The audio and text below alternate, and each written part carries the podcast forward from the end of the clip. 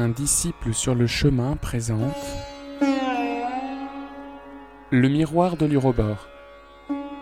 Podcast ésotérique dédié à la spiritualité, à l'étude de l'occultisme et à la métaphysique théosophique. miroir.urobor.net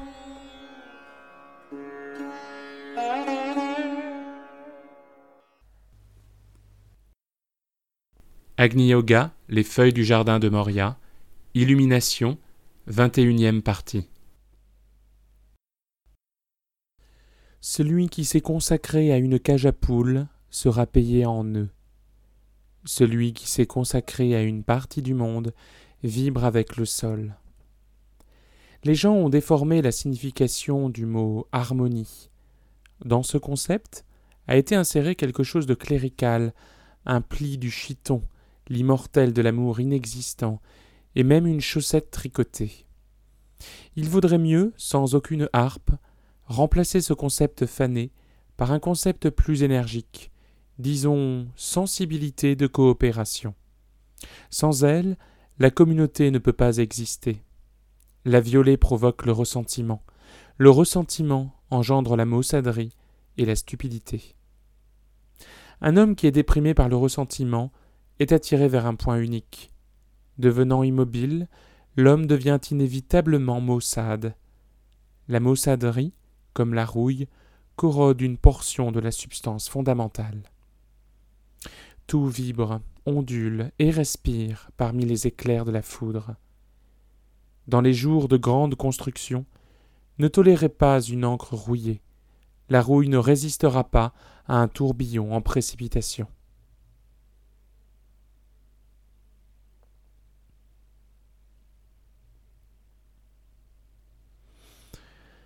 Un docteur pourra demander Si l'aura est une manifestation physique, alors ne peut-on pas la faire croître de l'extérieur physiquement? Jusqu'à un certain point, ceci est juste. Nous avons déjà entendu parler de coups extérieurs frappant l'aura. De même, on peut créer une atmosphère de serre qui guérit l'aura, mais les conditions de serre sont les mêmes partout, et elles ne conviennent pas à l'évolution. Tout comme l'organisme doit être développé de l'intérieur, indépendamment des conditions extérieures, de même aussi la fermeté et la signification de l'aura ne croissent que de l'intérieur. Des conditions contraignantes sont particulièrement utiles pour la largeur de l'aura. La générosité de la main ne dépend pas de la quantité qu'elle donne. Je vois un jeune savant qui a collectionné les pactes de tous les enseignements de l'Est et qui se dit en lui-même De tous côtés, je choisirai les préceptes de vie. J'écarterai tous les hymnes et l'adoration rituelle. Je ne tiendrai pas compte de la différence dans le temps et des erreurs des calomniateurs et des traducteurs, puisque ce qui est le plus simple paraît être le plus fondamental. De ces fragments, je composerai ici une seule vie, c'est la vie de l'Est. Malgré le fait qu'elle est fragmentaire, cette vie sera sage et pleine d'actions évolutives. Pourquoi tous les enseignements ont-ils été engendrés en Asie? Quels aimants ont-ils réuni à l'énergie progressive de l'esprit? Pour que l'eau jaillisse, l'action conjointe d'en haut et d'en bas est nécessaire. Et la période la plus ancienne ne répond-elle pas aux ailes du futur? La période de l'Atlantide peut répondre aux envols autour de la planète. Ses portes sont si larges que tout le reste entre aisément.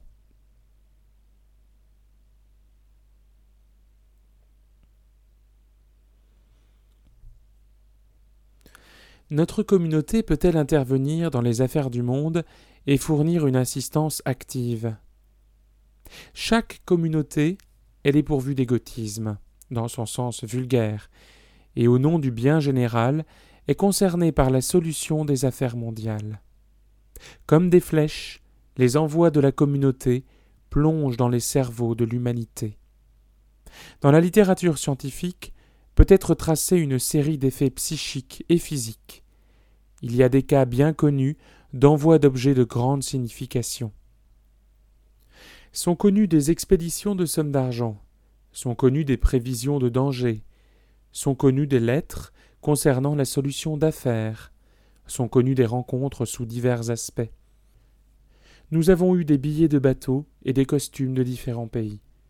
Nous avons eu divers noms et sommes apparus lorsque les circonstances le demandaient impérativement. Déjà je vois quelqu'un s'indigner et dire que ce qui précède est un conte de fées, alors que devant ses yeux, une université recevait une donation d'une personne inconnue et qu'une de ses connaissances recevait également un buste de valeur de quelqu'un d'inconnu. Une fois, notre envoyé pria instamment une reine d'agir davantage en accord avec les lois du moment. Notre envoyé a conseillé un jeune inventeur. Notre envoyé guida un érudit prometteur. On peut montrer une liste de personnes ayant reçu les envois d'argent. Ce sont là des faits attestés par des documents matériels. Pourquoi ceci paraît-il mystique et mystérieux à certains, alors que chacun a fait la même chose dans une moindre mesure? Une fois que le principe du bien commun a été inculqué à l'humanité, en le portant plus loin, nous obtenons une communauté forte par l'expérience. Seul l'aveugle ne remarque pas où la spirale de l'évolution a tourné. Et nous, qui existons vraiment, nous envoyons de l'aide à ceux qui sont jeunes en esprit.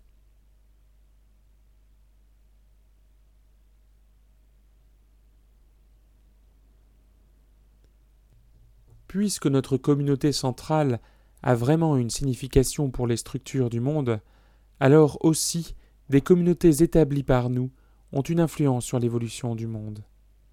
Examinons les principaux genres de ces communautés très dispersées. Les premières sont les communautés inconscientes, dont les membres mettent sur pied un état mutuellement acceptable de coexistence.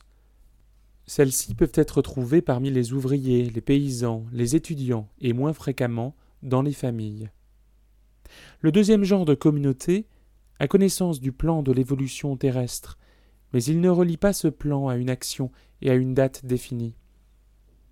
Nous trouvons là les cercles d'idéalistes politiques, certaines organisations occultes, quelques sociétés savantes, et le plus rarement des corps cléricaux. Le troisième genre de communauté connaît non seulement le plan de l'évolution, mais également les dates et l'actions. Ces communautés sont bien sûr rares, et elles reçoivent nos indications. Celui qui s'est approché très près de nous apprend le silence. Pareillement, il est difficile de distinguer les participants d'une communauté du troisième genre. La deuxième catégorie de communauté est plus bavarde. Déjà, ils parlent beaucoup du bien commun. En vérité, l'âge obscur se terminera avec la proclamation de la communauté. Serge la tailla avec sa hache. Baume y travailla avec son marteau de cordonnier. L'instructeur Bouddha la construisit avec ses mains. Le Christ prépara un pont y conduisant. Un instructeur des plus anciens disait Je ne vois aucun objet qui soit ma possession. Maintenant, il n'y a plus qu'à lancer sur nous une expédition punitive, mais elle n'ira nulle part, car nous possédons certaines ressources scientifiques. À propos des gaz, et bien que le sujet n'ait pas encore figuré dans ce livre, j'ai déjà désigné plusieurs combinaisons puissantes. Le temps du changement, après un âge long et affligeant, est merveilleux et non récurrent.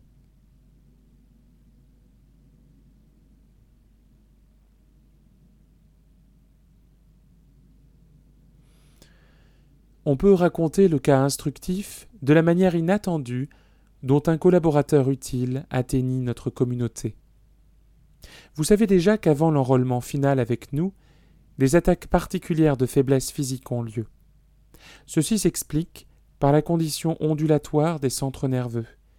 Il peut y avoir évanouissement, spasme, angoisse et souffrance de divers centres. Un de nos amis avança une fois sur le sentier de la montagne, et étant habitué à de longues marches, alla au-delà de la limite protectrice, et là s'effondra en un profond évanouissement. Que montrèrent alors nos appareils télescopiques? Notre ami était couché au bord d'un précipice très dangereux. Un membre d'une expédition géographique, s'étant égaré loin de sa caravane, se hâta vers lui. Bien que lui-même ait faim et qu'il soit affaibli, il souleva notre ami, qui était de grande stature, et le porta le long du sentier. On devrait expliquer que ce n'est que par une tension nerveuse accrue qu'il fut capable de soulever un tel poids. Lorsque ceux qui étaient envoyés par nous arrivèrent, le voyageur lui-même tomba dans un évanouissement encore plus profond. Mais son fardeau excessif en fit notre collaborateur. À présent, il est à la tête de ceux qui gardent les sentiers et est engagé dans des recherches historiques. Il répète souvent Ne craignez jamais un fardeau excessif. Vraiment, il y avait une raison pour qu'il se trouve lui-même dans nos montagnes. La manifestation d'ennemis doit être interprétée en liaison avec une certaine condition maladive dont j'ai fait mention. Humainement, il est facile de comprendre combien désagréable notre communauté est pour quelques-uns. Il n'est pas nécessaire d'être spécialement intelligent pour imaginer comment quelques-uns essaient de barrer le sentier, mais ces ennemis ne sont ni les vôtres, ni les nôtres. Ils sont les ennemis du progrès vers la lumière, inévitables et persistants. Par conséquent, nous vous conseillons de prendre les choses comme elles sont et de ne pas craindre un fardeau excessif.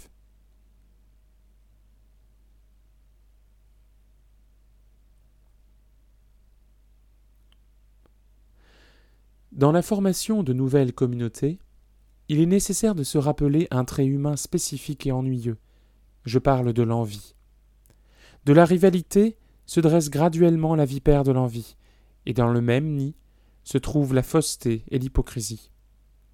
La vipère est de petite taille, et sa naissance est quelquefois impossible à observer. Par conséquent, à la formation d'une communauté, il est nécessaire de prévoir les différences entre les membres et de montrer pourquoi ils ne peuvent être ni reproduits ni comparés, comme les membres d'un corps. Le temps vient où mon enseignement n'atteindra pas facilement les communautés en divers pays. Avant l'apparition du troisième livre, il faut que non seulement on assimile le deuxième, mais également qu'on le mette en pratique dans la vie.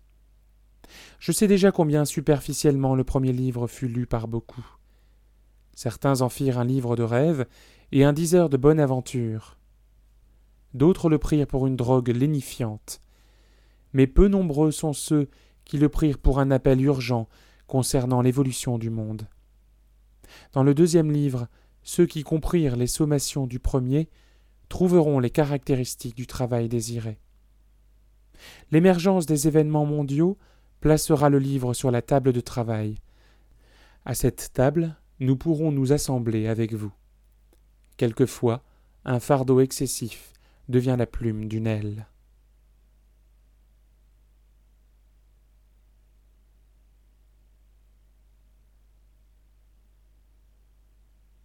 Dans les occupations communautaires, ne vous complaisez pas dans des pensées concernant le passé récent. Pensez soit au futur, soit à la sagesse de tous les temps.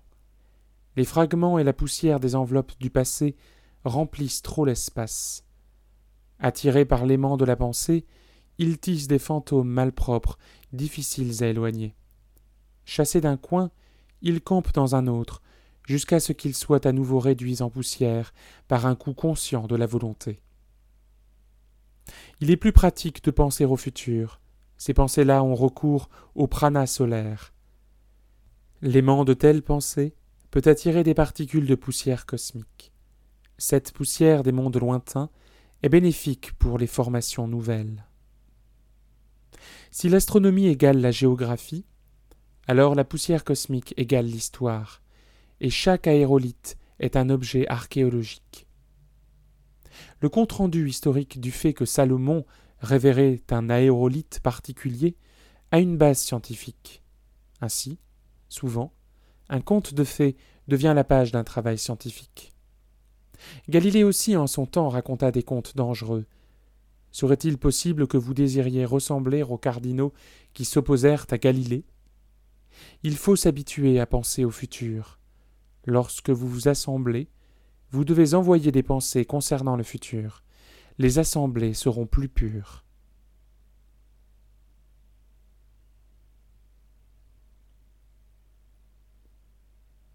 Encore quelques conseils.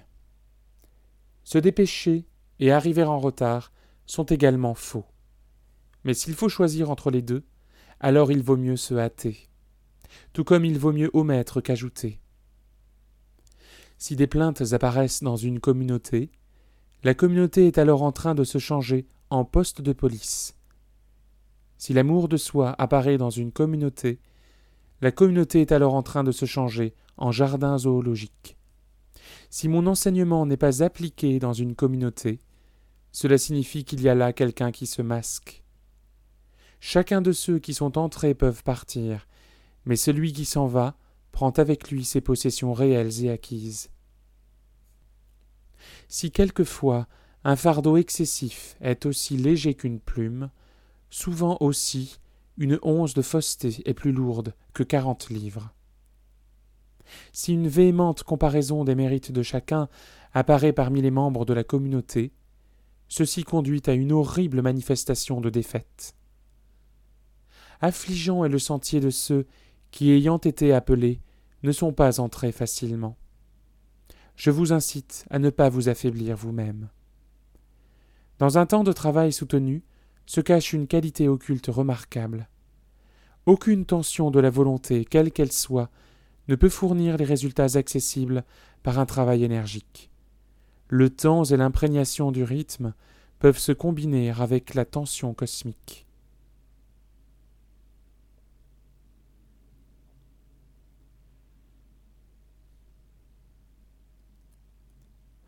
Vous avez déjà entendu parler de l'imprégnation du rythme du travail en tant que qualité particulière qui n'est possédée que rarement par les gens. Son influence bénéfique a une signification bien plus profonde qu'il n'y paraît. Pourtant, les anciens mystères utilisaient ces deux expressions travailler dans la vague de la nature sublime et travailler avec le battement du cœur de la mer du monde. Ceux qui ont étudié des sujets profonds doivent avoir connu ce travail du rythme saturé, de sorte que rien ne pouvait les gêner. L'instructeur Bouddha prenait bien soin que ses disciples soient au courant des changements de rythme. Avant de grands accomplissements, il conseillait non le repos, mais le travail du rythme saturé. Rappelez-vous cela. Parmi les problèmes de l'évolution future, souvenez-vous qu'après le travail solitaire, il est nécessaire de passer à l'organisation d'unités bien plus complexes. On peut avoir eu l'occasion de voir des exemples de travail du rythme saturé dans des individus séparés ou dans de très petites communautés, mais une grande foule ou une assemblée de gens ne sait pas comment utiliser ce principe. Il existe un vieux dicton Méfiez-vous de la foule. Mais il y en a un autre, également ancien La foule doit être enseignée à agir en esprit. Les aspects extérieurs du travail peuvent être très variés, mais que le rythme soit ressenti et le travail sera d'une qualité complètement différente. Si la majorité des familles contemporaines n'étaient pas des pépinières de vulgarité, alors précisément elles pourraient être des guides pour travailler unis en esprit. Mais des mères et des pères mécaniques ne savent que gazouiller. Faites comme tous les autres font. Enseignez aux enfants à construire leur propre ville.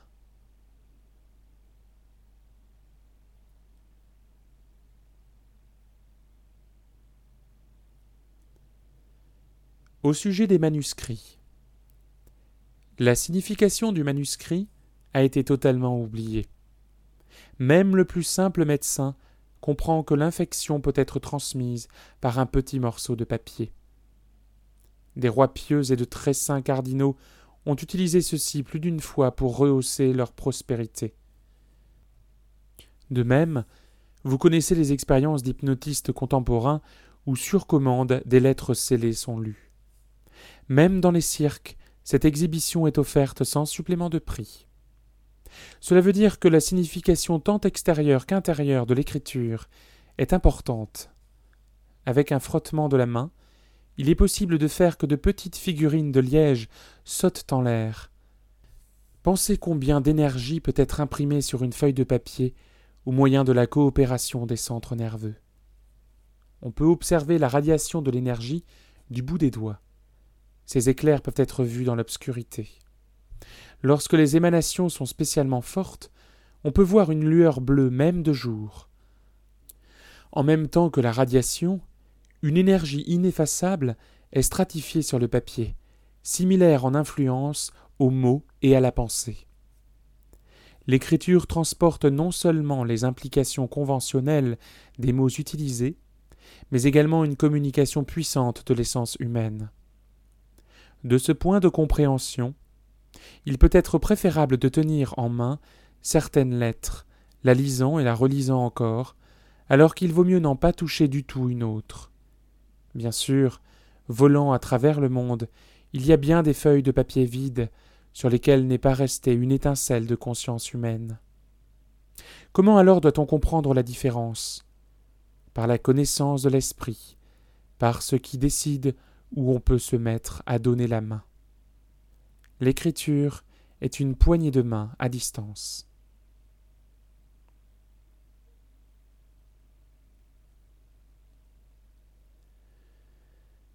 Il pourra être demandé comment peuvent être gagnées les portes finales. Nous connaissons les lois et les signes, mais nous ne perdons pas de temps. Nous nous rappelons qu'il faut protéger l'enseignement. Que ferons-nous si nous trouvons les portes fermées? Pour une réponse, tournons-nous à nouveau vers les mystères de l'Égypte ancienne, puisque bien sûr ces mystères étaient des sentiers de vie scientifique.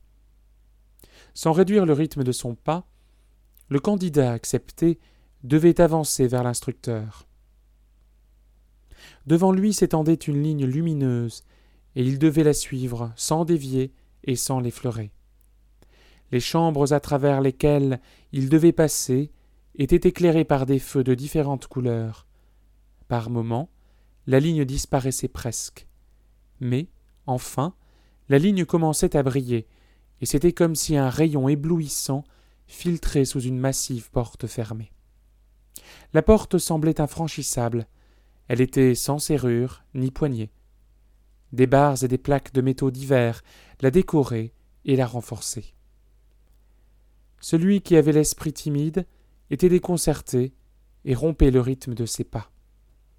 Mais celui qui connaissait la signification de l'immuabilité continuait résolument.